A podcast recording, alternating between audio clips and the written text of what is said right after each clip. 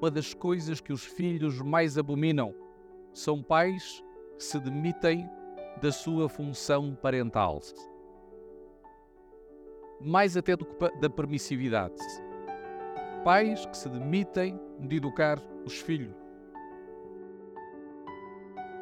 Como é que está a nossa família? O nosso lar é um privilégio. O nosso lar é uma prioridade, ou deveria ser. E se temos êxito em casa, será que valerá a pena todos os outros esforços que fazemos?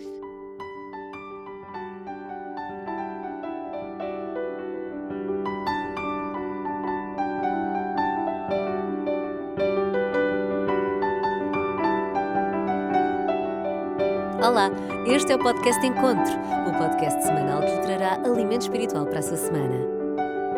A mensagem de hoje tem como título Assuntos de Família e é apresentada pelo pastor Dário Santos.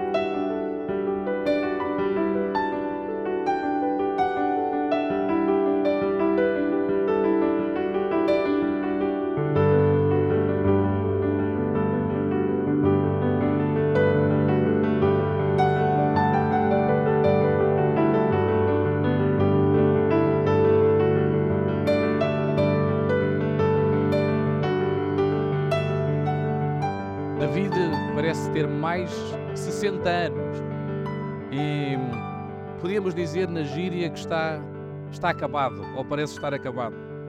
Ele arrasta os pés quase como um velhinho.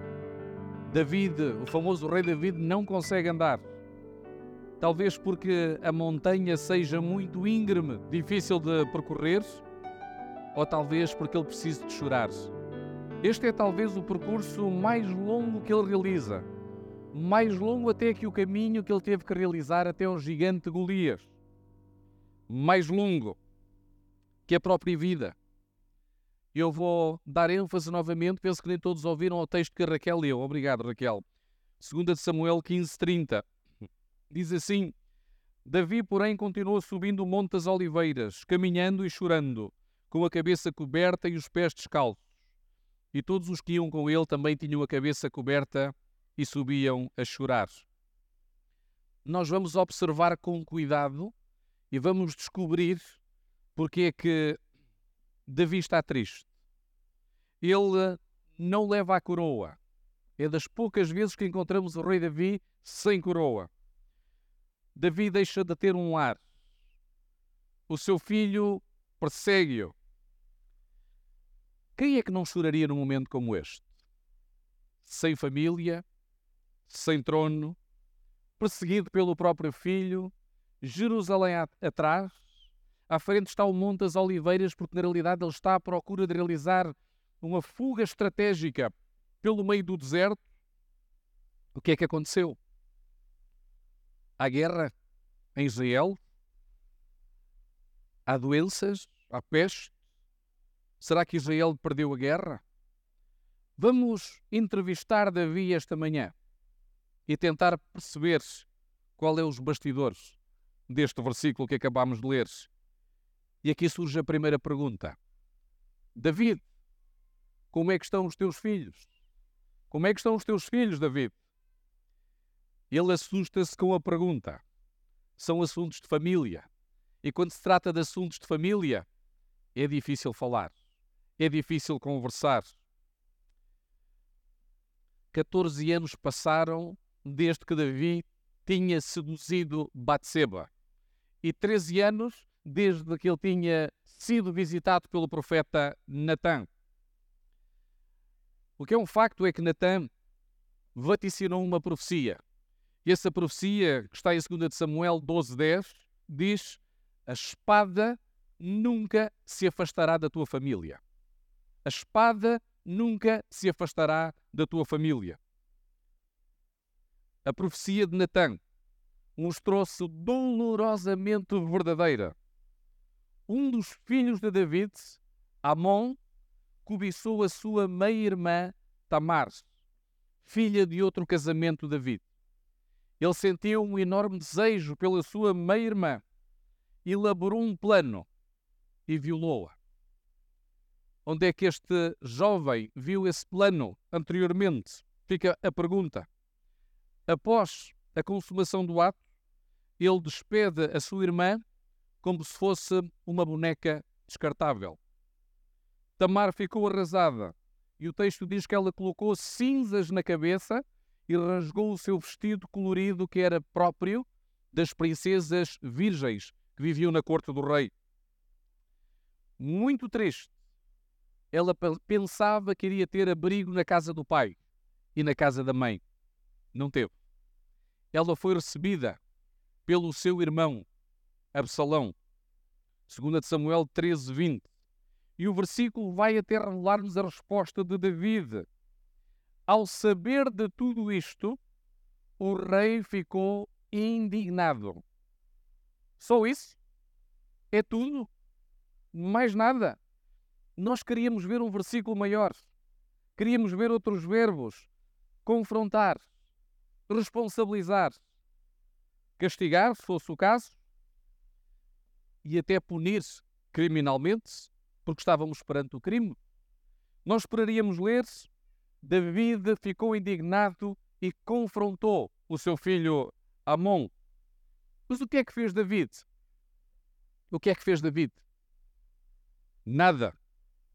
Nenhum sermão, nenhum castigo, nenhuma reclusão. David não fez nada a Amon. E pior ainda, ele não fez nada por Tamar.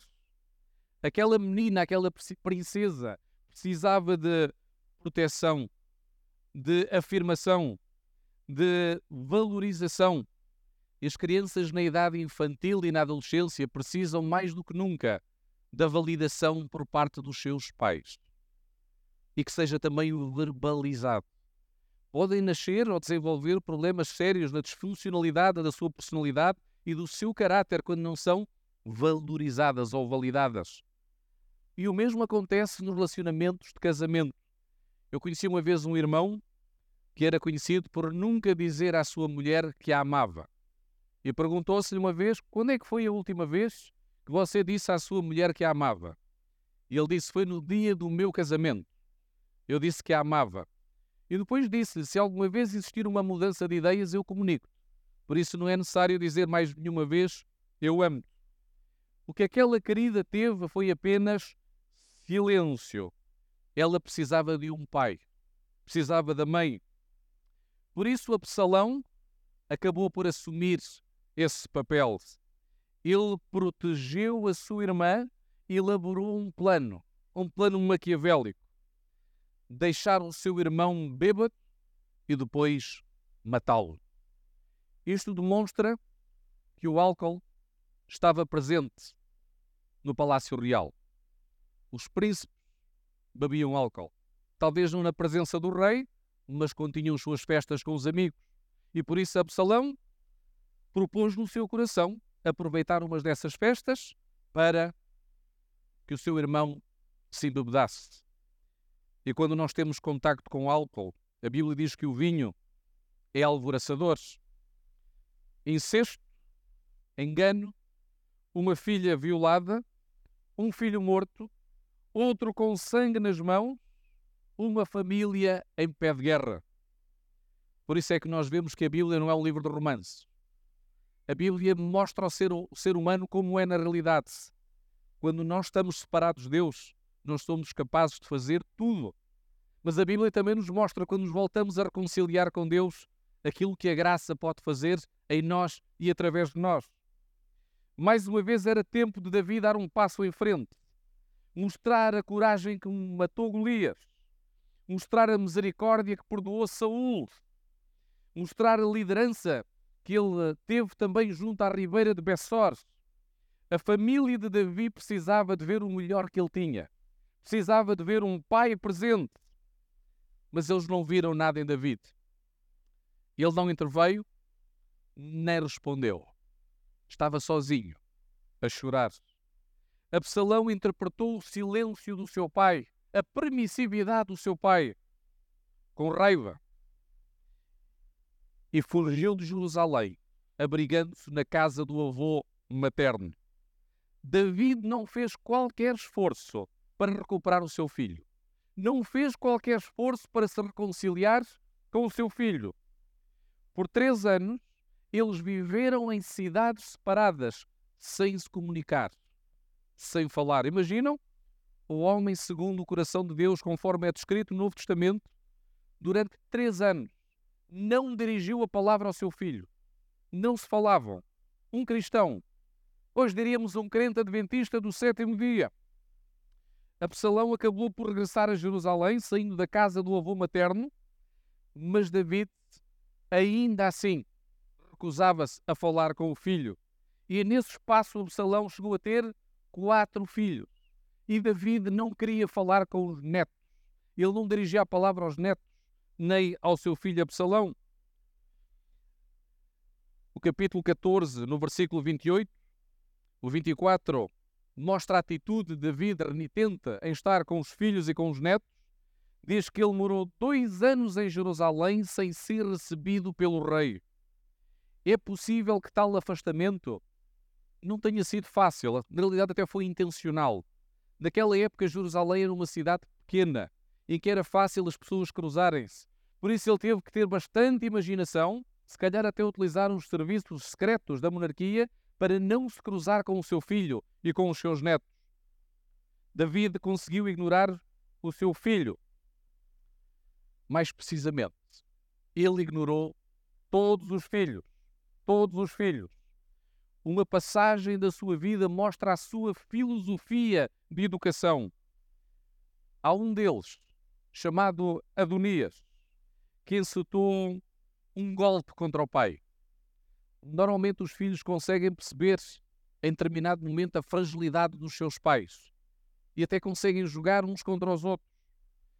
E a Bíblia diz que ele uh, reuniu carruagens, cavaleiros, soldados para assumir o trono.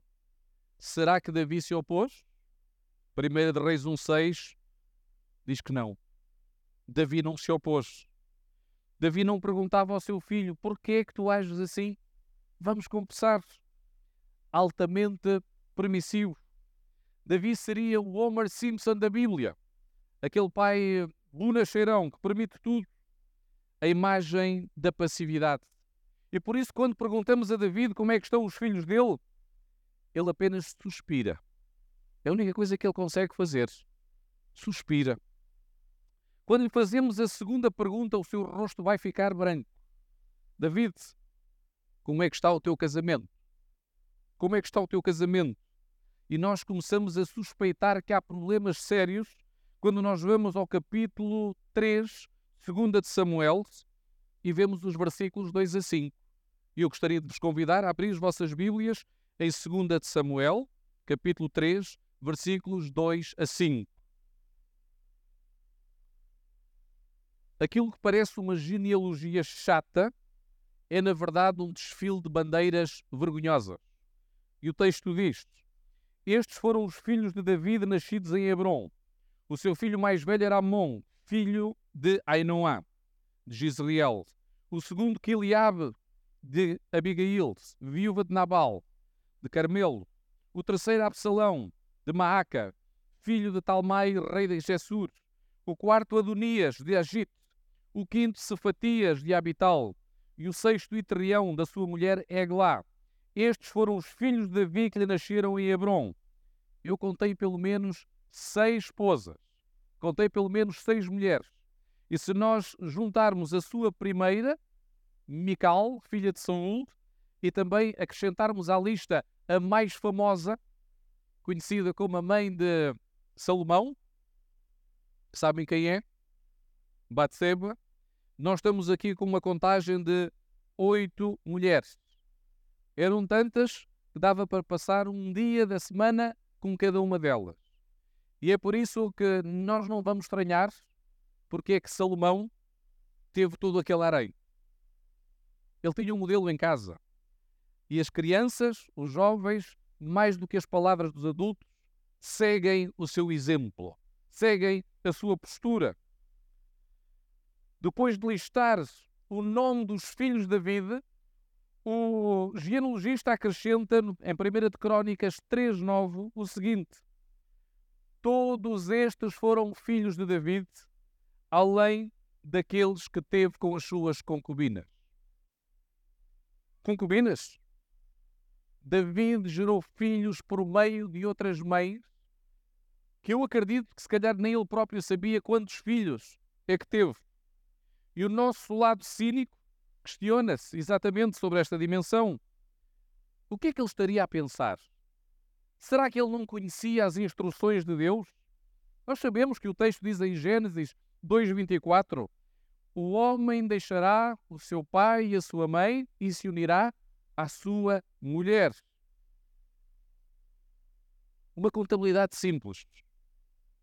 Um homem, uma mulher, um casamento. É uma soma simples, mas David optou pela trigonometria avançada. Davi, no entanto, Davi, no entanto, realizou grandes feitos. Ele unificou doze tribos numa única nação. Ele fundou a capital do reino, Jerusalém. Ele realizou grandes conquistas militares. Ele levou a Arca da Aliança para Jerusalém, que serviu de fundamentos para a edificação do templo. Mas, mas, em relação à sua família, ele foi um desastre. De que vale ter êxito no exterior? Êxito académico, êxito profissional, êxito na investigação, se nós não temos êxito na nossa própria casa, na nossa família. E talvez o grande pecado de Davi foi ausentar-se progressivamente de Deus e dos seus. Ele deixou de erguer o altar de oração na sua casa. E por isso tudo mais que aconteceu foi uma consequência. Seduzir Batseba, assassinar Urias, mas educar os filhos de forma passiva e flertar novamente não são pecados ocasionais. Não foi apenas uma tarde de ócio que o levou a ter os comportamentos desviantes que teve. Foi intencional. Foi de uma forma continuada. A confusão da família de David foi uma bomba a contra-relógio que lhe custou caro. Alguns anos atrás, um jovem marido estava orgulhoso por ter uma mulher num apartamento e a amante num outro apartamento. Ele utilizava a infidelidade de David para justificar a sua. Até disse que estava a pensar em oficializar a poligamia. Afinal, dizia ele, David foi um polígamo. Se está na Bíblia, nós vamos aplicar. Mas o que ele esquece é que não estava perante um texto normativo, está perante um texto narrativo e esquece o que vem a seguir como consequência destes comportamentos. Lembram-se de Absalão, que falávamos no início? Davi, por fim, resolveu reconciliar-se com o seu filho. Finalmente resolve fazer as pazes com Absalão. Mas era tarde. As sementes do ressentimento, da amargura, já tinham frutificado no coração do seu filho e ele já não iria voltar atrás. Absalão resolveu também marchar contra o pai. Ele recrutou homens do exército de David e marchou em direção a Jerusalém. Como há cerca de duas semanas atrás, Prigozine, líder dos Wagners, marchava também em Moscovo para terminar com o poder de Putin. Uh, e esta foi a postura de Absalão. Imediatamente, o que é que fez David? uma diferença. Absalão estava disposto a ir até ao fim. Além de querer erradicar o seu pai do trono, ele queria executá-lo. E a sua tomada de poderes preparou o terreno e os conselheiros da vida levam-no a sair imediatamente da cidade. E por isso o texto introdutório lido pela Raquel, nós vemos David altamente envelhecido, arrastar-se numa saída estratégica pelo Monte das Oliveiras para escapar no deserto do Mar Morto sem coroa, sem cidade, sem família, solitário. Houve conflito no lar de David. Absalão entrou na guerra diretamente e nós sabemos a história. Quando ele tentou escapar, ele era um homem muito bonito. Na minha geração, as meninas diziam que o Brad Pitt era muito bonito. Não sei se hoje há outros ícones, como Chris Hemsworth e por aí fora dos heróis da Marvel, mas Absalão era um homem bonito e com um cabelo longo e quando fugia a cavalo, o seu cabelo ficou preso numa árvore. E foi então que um dos oficiais de David, com uma lança, atravessou e executou. E nós encontramos também em 2 Samuel 18, 33. David, ouvindo a notícia, e desabafa: Ah, meu filho, ah, meu filho Absalão. Este choro não era de arrependimento apenas, era um remorso. David perdeu tempo importante na educação dos seus meninos, do seu filho. E agora o choro dele era tremendo. Ah, meu filho Absalão, se eu pudesse voltar atrás, eu se calhar não tinha ficado três anos sem te falar, sem ter contacto com os meus netos, que eles nem sabem sequer que eu sou avô deles. É curioso, mas a história de Davi pode ser também a nossa. Pode ser as nossas histórias do século XXI. Como é que nós explicamos o lar desastroso de David? Ele teve êxito em todos os lugares, menos em casa. E se nós não temos êxito em casa, será que valerá a pena todos os outros esforços que fazemos? Como é que explicamos o silêncio de David em relação à sua família? Nenhum salmo foi escrito sobre os seus filhos. Nenhum salmo sem dúvida, sem dúvida, de que todas as suas esposas haveria uma que mereceria um soneto ou um cântico, mas ele praticamente nunca falou sobre elas. Há silêncio. Com exceção da oração que ele ofereceu pelo bebê de Batseba, as escrituras praticamente não dão indicação de momentos de devoção de David com a sua família. Será que nós, enquanto igreja, também temos tido tempo para a devoção com a nossa família? No que diz respeito à família David, é como se os seus membros nunca tivessem existido. Davi estava ocupado demais para ter tempo para eles. David tinha uma cidade para governar e um reino para edificar. David achava-se demasiado importante demasiado orgulhoso e dizia que as mulheres, que os outros educadores cuidem dos meus filhos. Não vou ser eu. Ele estava-se também a sentir culpado para apacentá-los. Afinal, David, que havia seduzido Batseba, que havia morto Urias, qual era a moralidade que ele tinha para corrigir filhos criminosos, filhos cheios de esquemas, ocupado demais, importante demais, culpado demais. E agora? Tarde demais. Mas para nós hoje não é tarde demais. O nosso lar é um privilégio. O nosso lar é uma prioridade, ou deveria ser. Queridos pais que aqui estão, não cometam o mesmo erro de David. O doutor Daniel Sampaio, pedopsiquiatra, na sua obra Lavrar o Mar, ele dizia que uma das coisas que os filhos mais abominam são pais que se demitem da sua função parental. Mais até do que da permissividade. Pais que se demitem de educar os filhos. Como é que está a nossa família? Considerem-na como um violoncelo. Há um violoncelo da marca Testori. Nós temos aqui algumas pessoas na igreja que tocam um violoncelo. Não sei se está aqui algum violoncelista pelo menos não se vê, mas eu sei que há alguém que toca. A marca Testor é, é extremamente rara. Tem cerca de 300 anos. E há poucas pessoas que têm a capacidade de tocar no Testore e muito menos ter um, porque tem um valor incalculável. Com as minhas mãos desajeitadas, apesar de tocar guitarra, eu não teria a audácia nem a ousadia de agarrar num violino Testore. No dia em que nos casamos, Deus emprestou-nos uma obra de arte, uma obra-prima, feita com esmero, com precisão. E Ele confiou-nos essa criação única. É importante valorizar, respeitar quem está ao nosso lado. Se nós fomos abençoados ou abençoadas com um testore, simbolicamente, não precisamos de sair por aí e tocar outros instrumentos rascas, como costuma dizer. Davi não entendeu isso. Ele colecionava mulheres como se colecionava troféus. Ele via os outros seres humanos como formas de obter prazeres e não como parte do plano de Deus. É importante sermos impetuosamente leais aos nossos cônjuges. Não olhem sequer para outras pessoas. Sem flerte, sem provocações, sem perder tempo na mesa dela ou perder tempo no escritório dele. Quem é que se importa se nós somos rudes ou puritanos?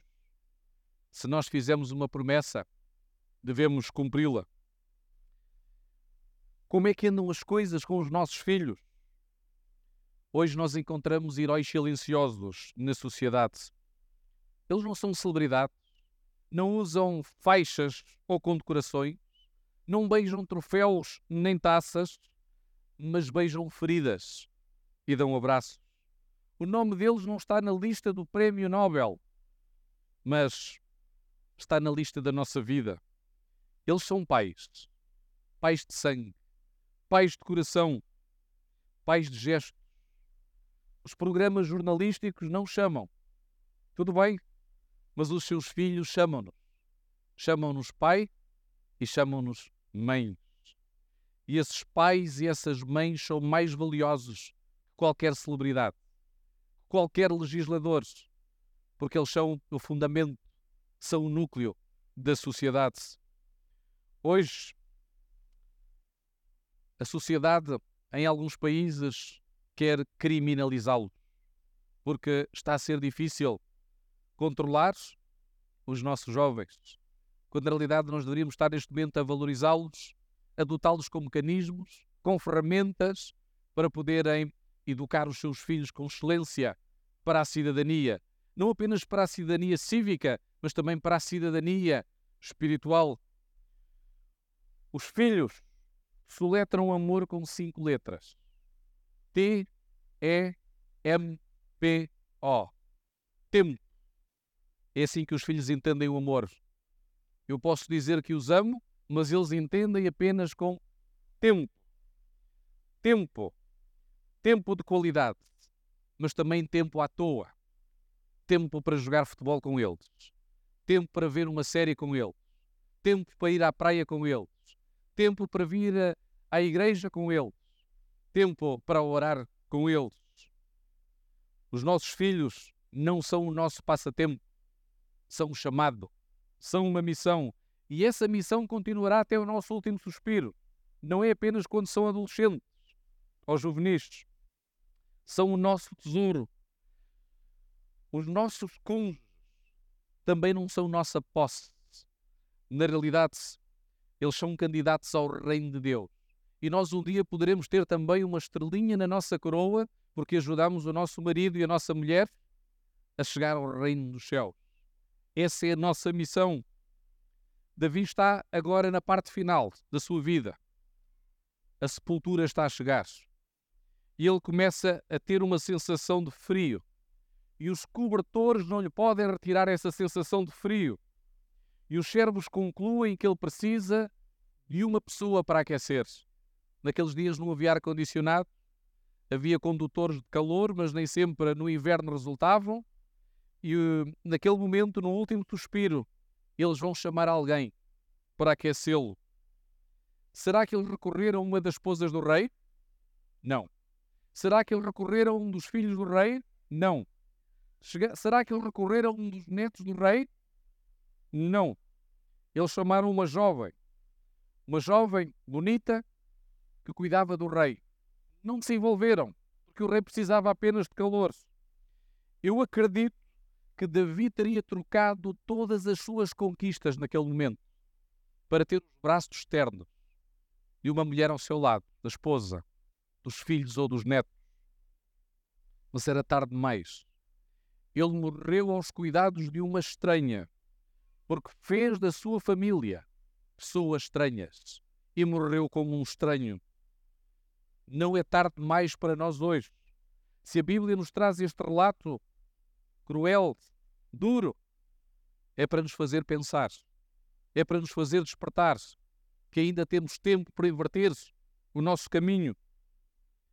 Façam dos vossos queridos, façamos dos nossos queridos o objeto de maior devoção o recipiente da nossa mais profunda dedicação, da mesma forma que nos dedicamos à vida profissional, à vida académica, à vida de estudos, possamos também dedicar com a mesma intensidade à nossa família.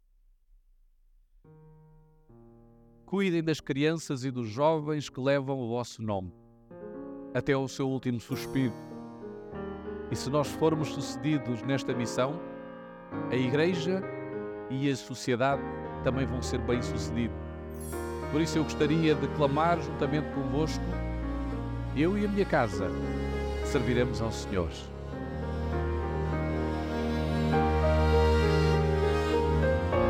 Se gostou desta mensagem, subscreva a Igreja Adventista de Setúbal na sua aplicação de podcast habitual. Para mais informações, consulte as nossas redes sociais em adventistas.setúbal. Tenha uma boa semana.